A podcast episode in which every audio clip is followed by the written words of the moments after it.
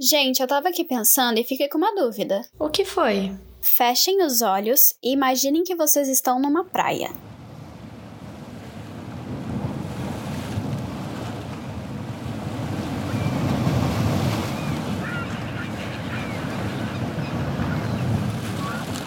Nossa, que delícia! Ah, eu adoraria estar na praia agora. Se vocês estivessem nessa praia, vocês conseguiriam descrever o lugar sem abrir os olhos? Eu acho que não. Como é que eu vou saber como é essa praia se eu não estou vendo? Agora você me pegou, Melzinha. Você também não consegue descrever Jesse? Calma, eu acho que sim. Se eu sinto o vento, então eu sei que ele está vindo de um lado ou de outro. E se ele bagunça o meu cabelo, então é uma brisa forte. Agora, se eu escuto o mar, eu sei se ele está longe ou se está perto. O som das ondas quebrando também vai me dizer se o mar está calmo ou agitado.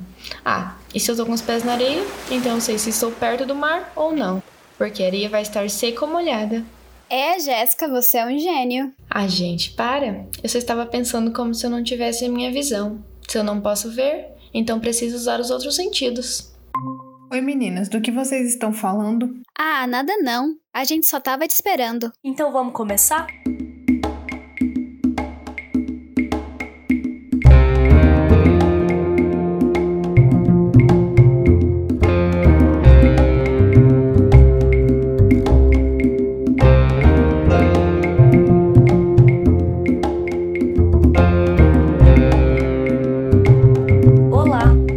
Desejamos boas-vindas ao Na Contramão.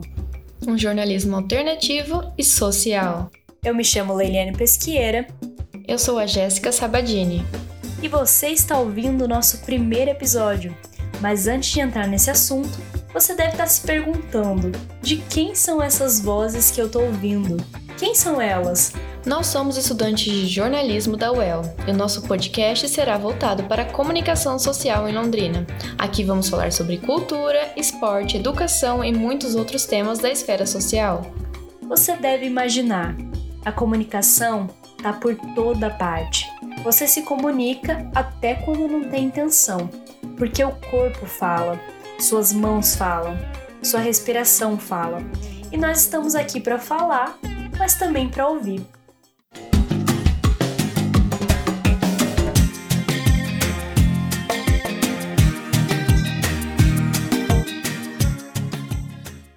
Neste episódio, nós vamos falar sobre a comunidade invisual de Londrina.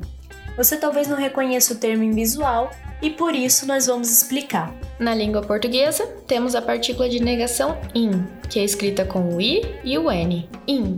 Por exemplo, evitável, inevitável, discriminado e indiscriminado. Mas por que o termo é invisual e não deficiente visual ou cego? Os termos deficiência e cego carregam valores repletos de estereótipos da nossa sociedade. Eles podem discriminar e até menosprezar o indivíduo. Os surdos, por exemplo, lutam para serem reconhecidos como surdos e não como deficientes auditivos, pois o termo surdo é carregado de luta e resistência. Acontece a mesma coisa com as pessoas invisuais. O termo é utilizado para denominar as pessoas que não se orientam pela visão. Em nível global, a Convenção da ONU de 2006 sobre o direito das pessoas com deficiência promoveu debate pela luta para um desfrute pleno e igualitário de todos os direitos humanos, democraticamente fundamentais às pessoas com limitações. No Brasil, em 2015, durante o governo Dilma, foi criada a lei que institui a pessoa com deficiência. A lei defende a igualdade, a não discriminação e a inclusão social. Além disso, há tópicos sobre os direitos da pessoa com deficiência e garantias sobre o bem-estar social. Outras leis, como a Lei da Acessibilidade, garante que pessoas com algum tipo de limitação consigam usufruir de locais e produtos da mesma forma que qualquer outro cidadão. A Lei de Cotas regulamenta que empresas com 100 ou mais funcionários precisam obrigatoriamente preencher de 2 a 5% das vagas com pessoas que tenham algum tipo de limitação. Além disso, essas pessoas estão isentas de alguns impostos, como o imposto sobre produtos industrializados, sobre operações financeiras, sobre circulação de mercadorias e serviços, o ICMS, e o Imposto sobre a Propriedade de Veículos Automotores, o IPVA. Especificamente para as pessoas invisuais, a lei do cão-guia regulamenta o direito da pessoa ingressar e permanecer com o cão-guia em todos os locais públicos ou privados de uso coletivo. Na nossa cidade, o Instituto de Pesquisa e Planejamento Urbano de Londrina, o IPU, vem desde o plano diretor de 2008 fazendo avanços inclusivos na estrutura urbana da cidade. O IPU já desenvolveu projetos urbanísticos, arquitetônicos e viários pela mobilidade das pessoas invisuais. Um dos projetos mais conhecidos é o Calçada para Todos, que além de incentivar a adequação de calçadas para a circulação de deficientes físicos nos bairros do centro de Londrina, também regulamentou a manutenção da limpeza de calçadas frente a obras, o que melhora a via para todos os cidadãos. Entretanto, quando o assunto é escola, a luta por uma educação inclusiva vem sofrendo alguns retrocessos. Agora, você ouve trechos da tese de doutorado em educação de Martinha Dutra. Ela é invisual desde criança, frequentou a escola regular e sofreu com as limitações, mas não da parte dela, e sim daquelas impostas pelos outros. Da tese, aspas. No Colégio Estadual Mábio Gonçalves Palhano, aportei para iniciar a etapa mais temida pela gente da minha idade, quinta série com múltiplos professores. Não foi tranquilo. Logo no primeiro dia, colégio desconhecido em uma cidade amedrontadora, minha família tinha se mudado para Londrina, cidade grande, a fim de garantir a continuidade da minha escolarização. Eis que surge em meio a um alvoroço de meninos e meninas um ser que aos gritos ordenava silêncio. Andava rapidamente, e dos seus pés soava um imponente ruído de saltos muito altos e grossos, e firmes e autoritários.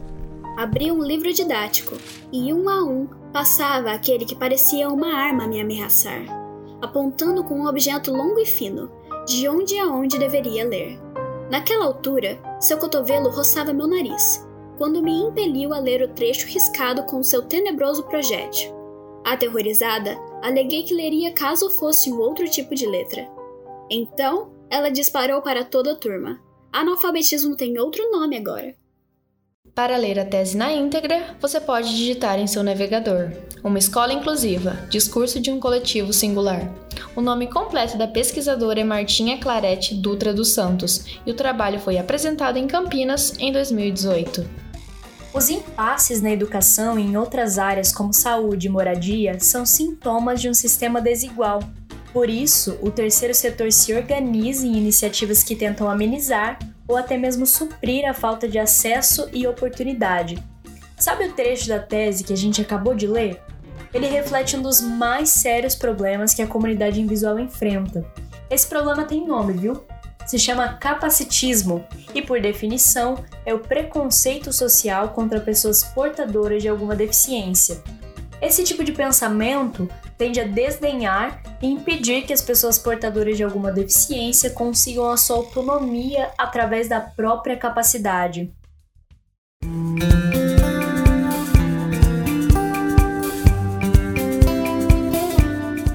O jornalista Luciano Bittencourt tem baixa visão há alguns anos, devido a complicações causadas pelo diabetes.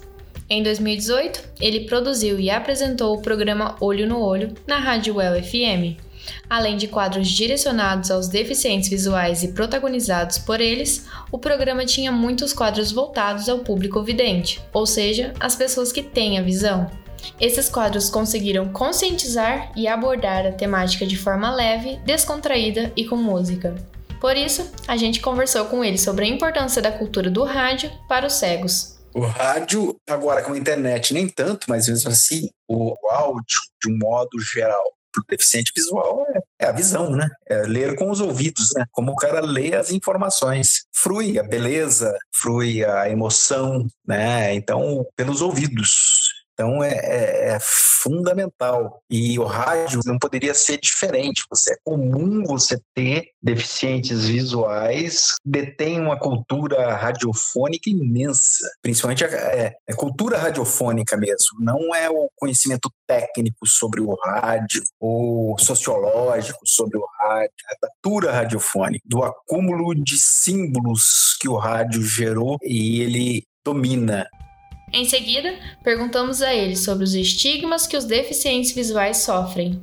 Tem muito estigma com relação ao deficiente visual, da, da, sua incapacidade, de ser uma pessoa, às vezes, até é, que não tem uma capacidade por ser cego, as pessoas associam que se não, é, muitas vezes é cego, não tem uma capacidade cognitiva igual a outras, né? Existe uma relação com o deficiente visual meio assistencialista, meio paternalista, né? Que ao mesmo tempo tem alguma função para de amparo num primeiro momento, acaba limitando o deficiente visual, né? Limitando aquela condição do ceguinho que vai exercer aquelas funções funções, que vai no instituto, vai estudar até de, determinadas coisas e vai ter uma determinada função, vai conseguir um emprego até esse nível. E só as exceções, as grandes exceções, né? Os, você vê aí dos, dos cegos que se tornam juízes, né? Que, que se destacam em outras profissões, porque são exceções, é que conseguem extrapolar, né?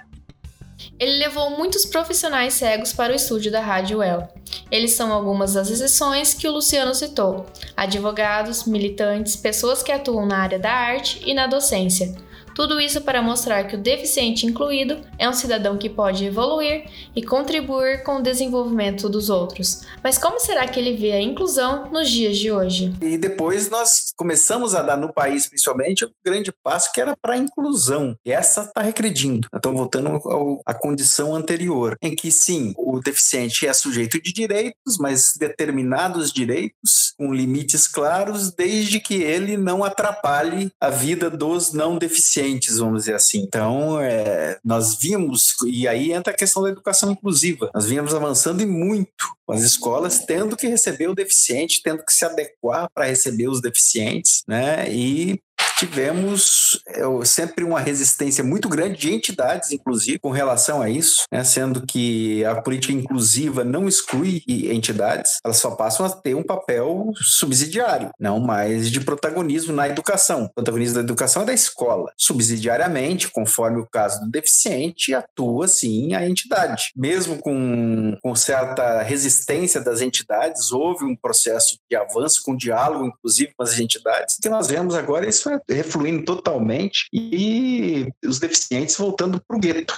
né? Não voltando para o isolamento, porque não cabe mais, ninguém admitiria isso. Embora nós tenhamos ainda muitos casos de deficientes que não saem de casa, que são encafiados pela família, que saem de casa só para receber assistência. E a família tem é, medo de que o deficiente se desenvolva como pessoa porque tem medo de perder a assistência. Né? Tem muita desumanidade ainda por aí. O pessoal do Instituto adultos sabem disso. Eles trabalham com isso, trabalham no convencimento, inclusive, né, de famílias de que não vai perder direitos, pelo contrário, né? Se ele se inserir no mercado de trabalho, ele tem condições de ser uma pessoa produtiva e até contribuir mais financeiramente de outras maneiras com a família. Mas mesmo assim, ainda há casos é, severos de pessoas em isolamento, condição de exploração mesmo, né? E às vezes pela família. Como Luciano falou, o papel da educação é da escola. E por consequência, é o governo que deve providenciar uma escola igual e acessível para todos. Da mesma forma que as calçadas com faixa de grama e piso tátil devem estar previstas nos planos diretores das cidades.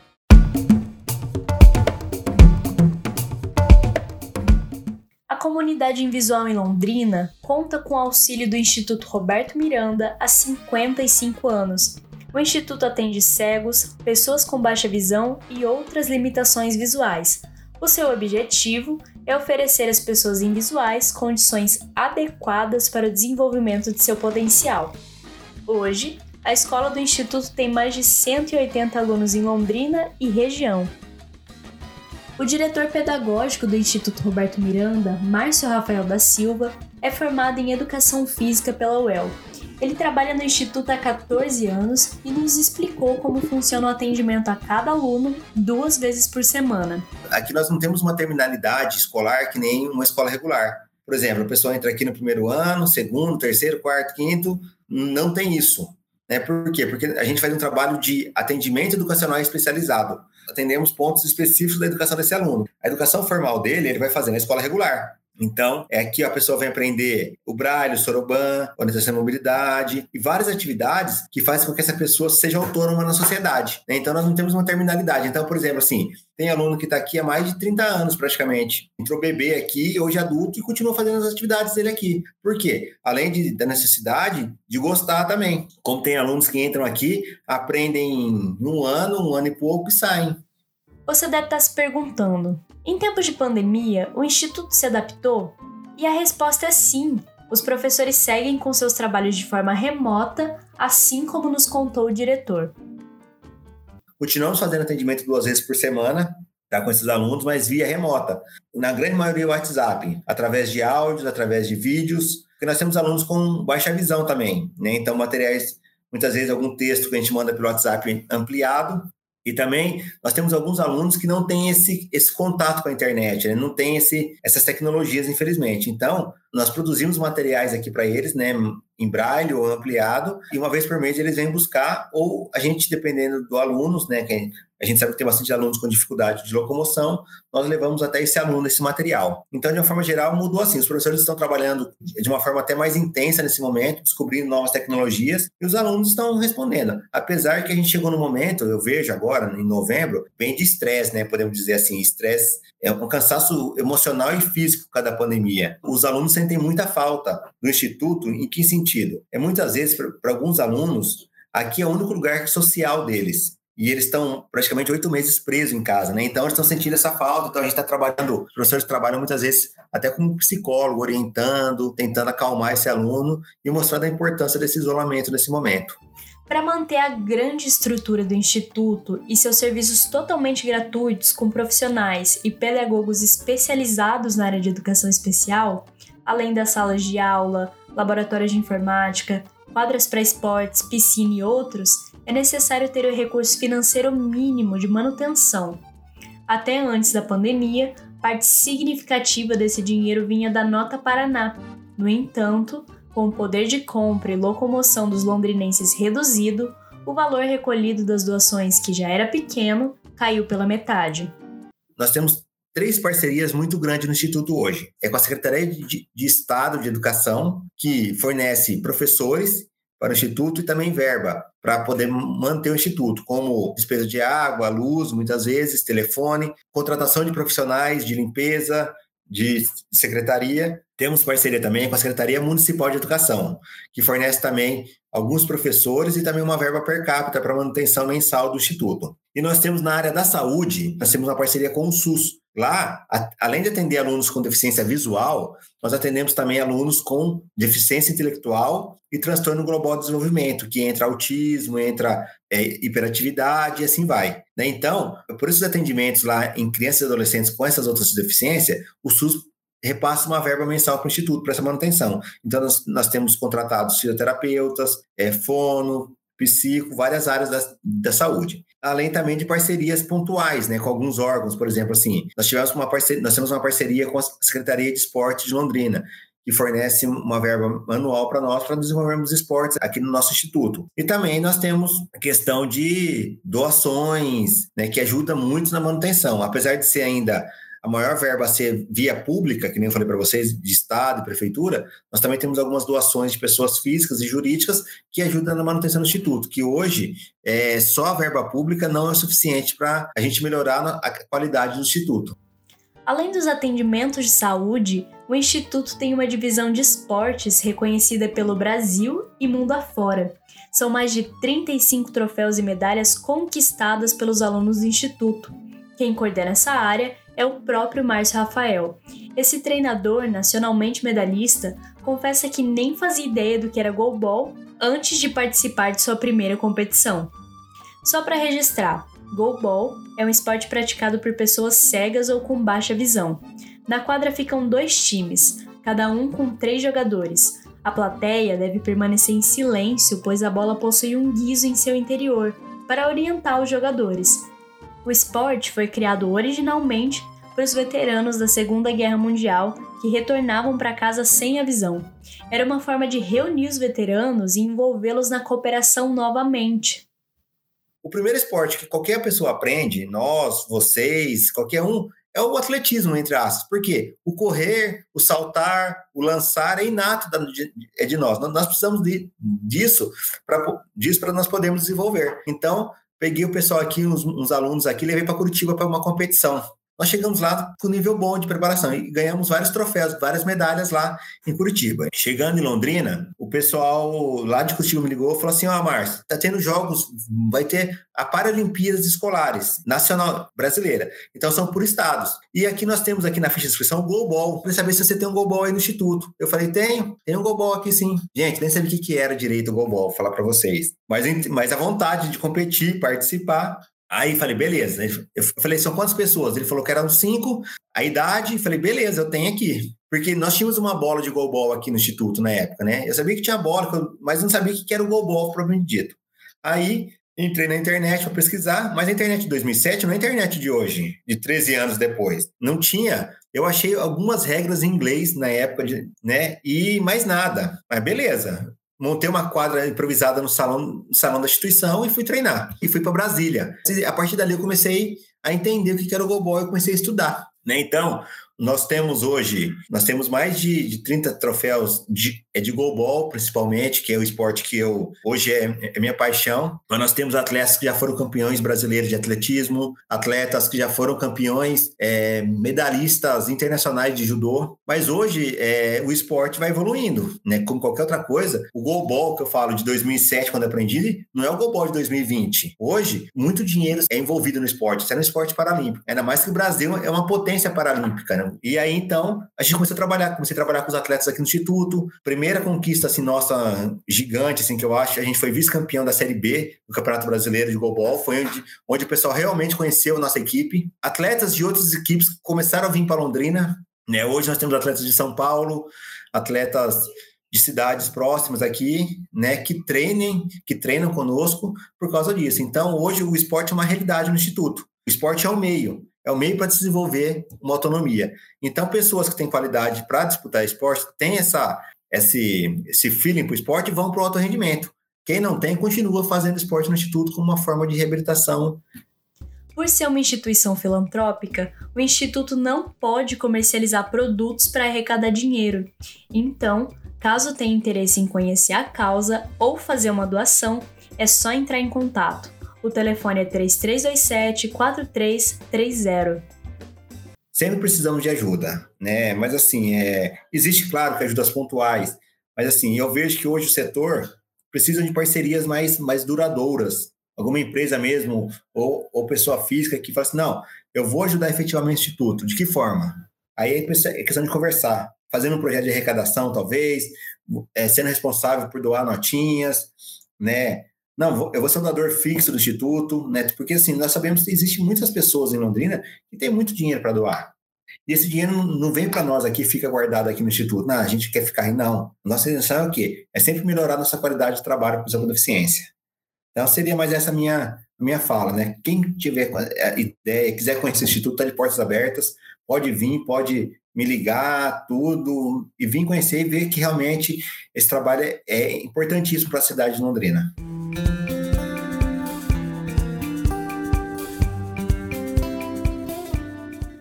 Agora você vai conhecer a instituição pela perspectiva de um voluntário. O Nathan Gabriel é designer e fez seu TCC sobre o instituto.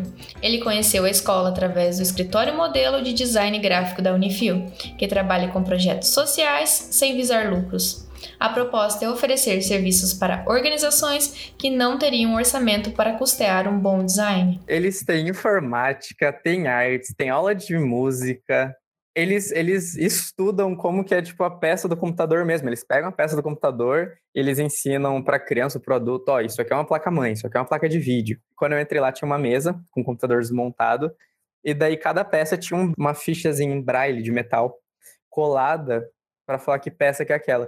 É muito legal. No, questão da arte, os alunos eles ficam livres, eles trabalham muito com textura. Lá na parte da cozinha tem uns quadrozinhos em que eles trabalham com a textura, por exemplo, do café. Embaixo tem escrito que é o café em braille. E eles também têm uma coisa que eu achei muito legal. Eles têm uma parte separada que seria um mini apartamentozinho para que os alunos eles possam aprender como que seria essa a vida, né? em visual quando, por exemplo, a pessoa enxergava e veio a ficar visual ou quando é uma criança desde pequeno eles vão recebendo todo o treinamento para poder ficar sozinha, se sustentar sozinha. É muito legal. O Instituto Roberto Miranda muitas vezes passa despercebido pela comunidade londrinense. Alguns associam seu nome ao de outra fundação que não tem nada a ver com sua causa. Outros associam a cantora Roberta Miranda. Mas o fato é que o Instituto precisa de mais visibilidade, tanto pelo trabalho desenvolvido e pelos serviços oferecidos, quanto pelo alcance, no sentido de chegar a quem necessita. Para propor uma solução, o Natan se preparou estudando inúmeros artigos escritos por pessoas invisuais e outros relacionados a áreas como a biologia e a neurociência. Na questão externa, a gente obviamente a gente se preocupou em como que a gente faria para as pessoas invisuais também ter um pouco de acesso mas a gente se preocupou mais ainda em divulgar o instituto, sabe? Porque ele não é muito conhecido em Londrina. Ele tem muitas pessoas lá dentro, muitos alunos. Eles ajudam muitas famílias e pessoas que acabam sendo retiradas da sociedade, porque nem tudo hoje em dia é acessível. E várias pessoas invisuais têm limitações na sociedade. E também tem uma certa falta de conhecimento das pessoas. Elas acabam tratando de mau jeito ou é, não dando total apoio que as pessoas invisuais merecem e necessitam. E o Instituto ele faz um trabalho magnífico para as pessoas visuais e para as pessoas que têm, por exemplo, plena visão, porque eles fazem você ter conhecimento, saber um pouco da história, saber como que você deve tratar alguém, que a pessoa é uma pessoa normal, não tem o porquê você tratar ela como coitadinha, como limitada. Ela vai fazer as mesmas coisas que você, só que ela tem outros meios de fazer. Então, através disso, para a gente se comunicar com pessoas de fora, gente acabou criando uma campanha. Digamos que o mote da campanha era basicamente falando que o mundo é um só, mas existem várias formas de ver o mundo. Porque tem uma frase que a gente falava muito, só que acaba sendo errada, que é falar o mundo dos cegos. Não existe o mundo dos cegos, existe um mundo só. Só que existem 7 bilhões de formas de ver o mundo. Existem 7 bilhões de jeitos de ver o mundo. Porque cada pessoa vê o mundo de um jeito, vive de um jeito. Mesma coisa para as pessoas invisuais, são só pessoas, elas vivem de uma forma diferente, elas enxergam o mundo de uma forma diferente, porque elas enxergam do jeito delas.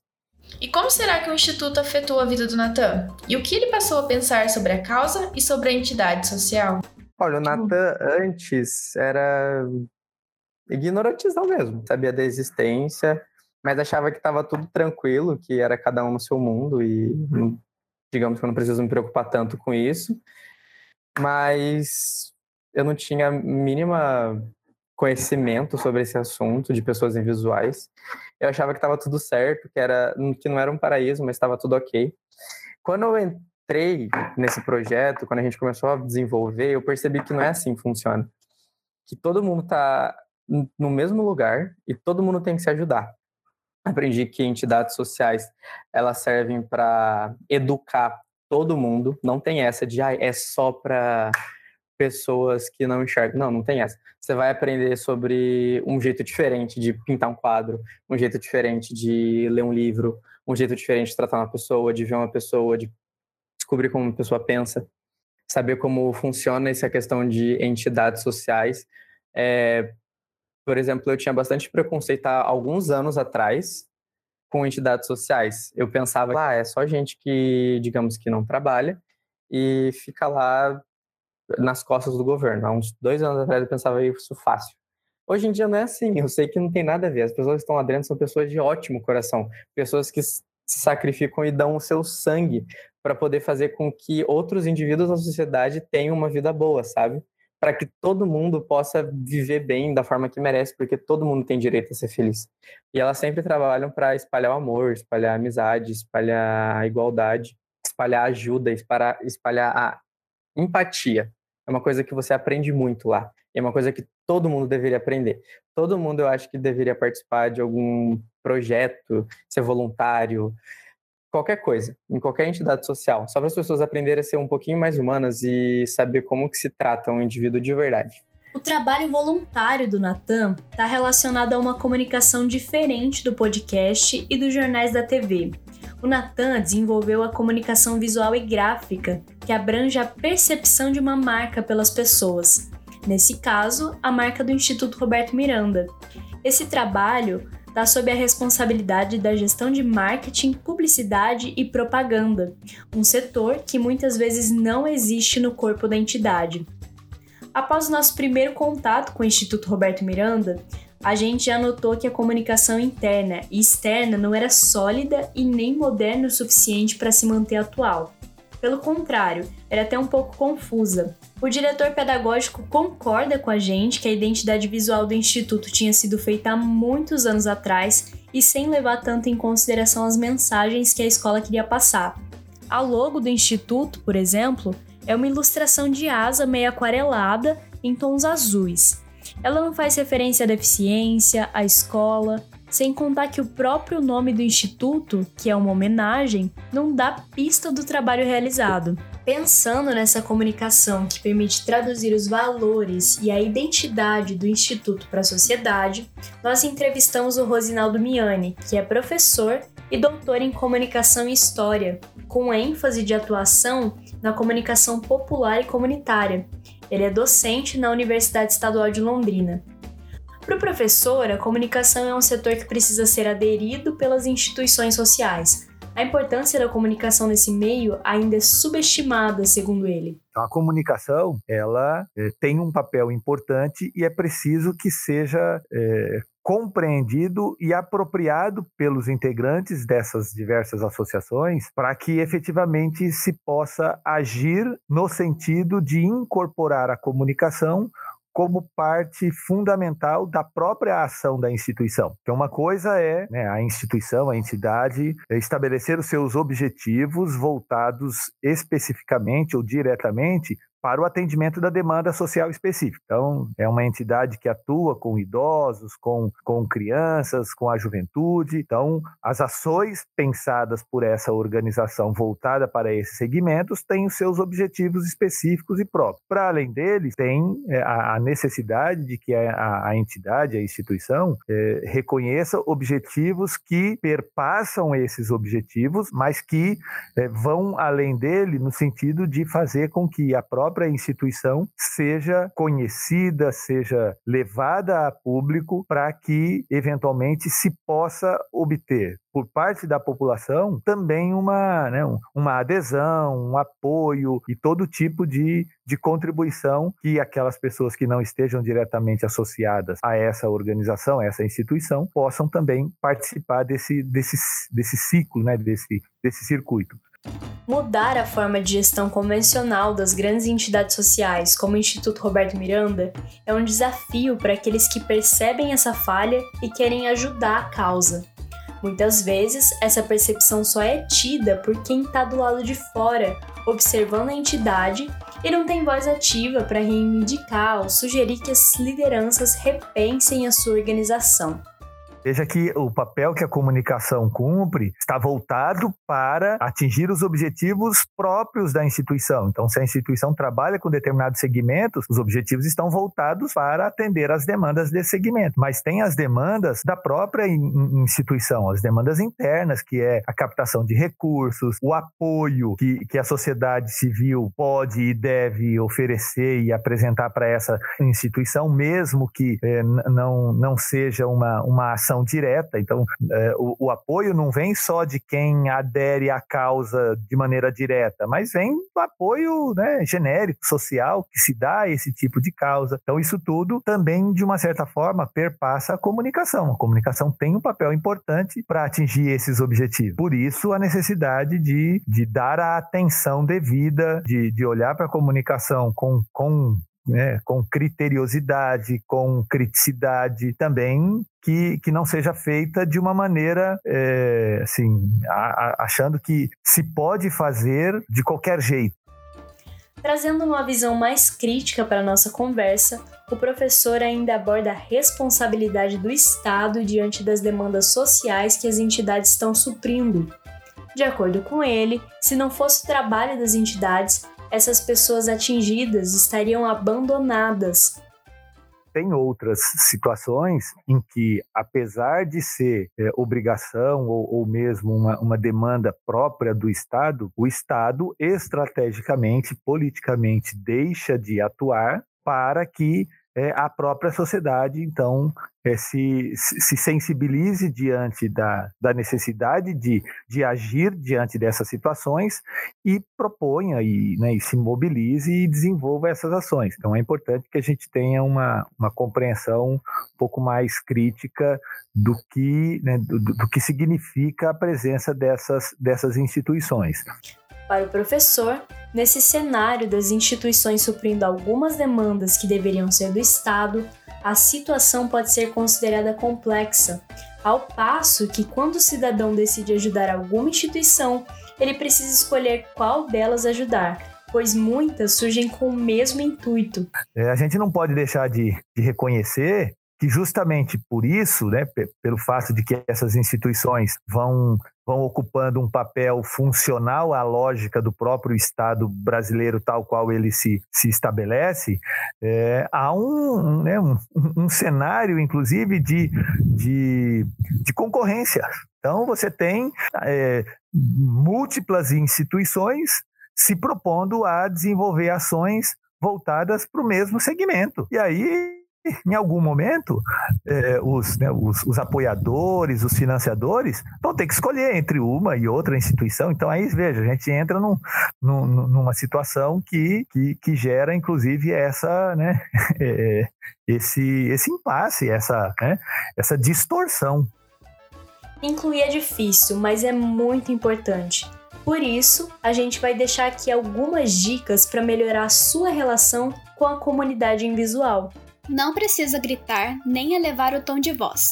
Ele é cego e não surdo. Se apresente, mesmo que vocês já se conheçam. Avise ao chegar e ao sair. Quando você estiver ajudando na locomoção, nunca o posicione na sua frente e sim atrás. Sempre avise se há um degrau ou um buraco no caminho. Agradecemos por ficar com a gente até aqui. Para tornar esse episódio possível, tivemos uma equipe envolvida na produção. Com orientação da professora e doutora Mônica Kazeker, produção e pauta de Meline Saboia, estudo de imagens e pesquisas feitos por mim, Jéssica Sabadini, estudo de sons e pesquisa por Karina Oliveira e o roteiro de Leiliane Pesqueira. Encerramos aqui o nosso primeiro episódio. Tenha uma ótima semana e até o próximo Na Contramão. Na Contramão Jornalismo alternativo e social.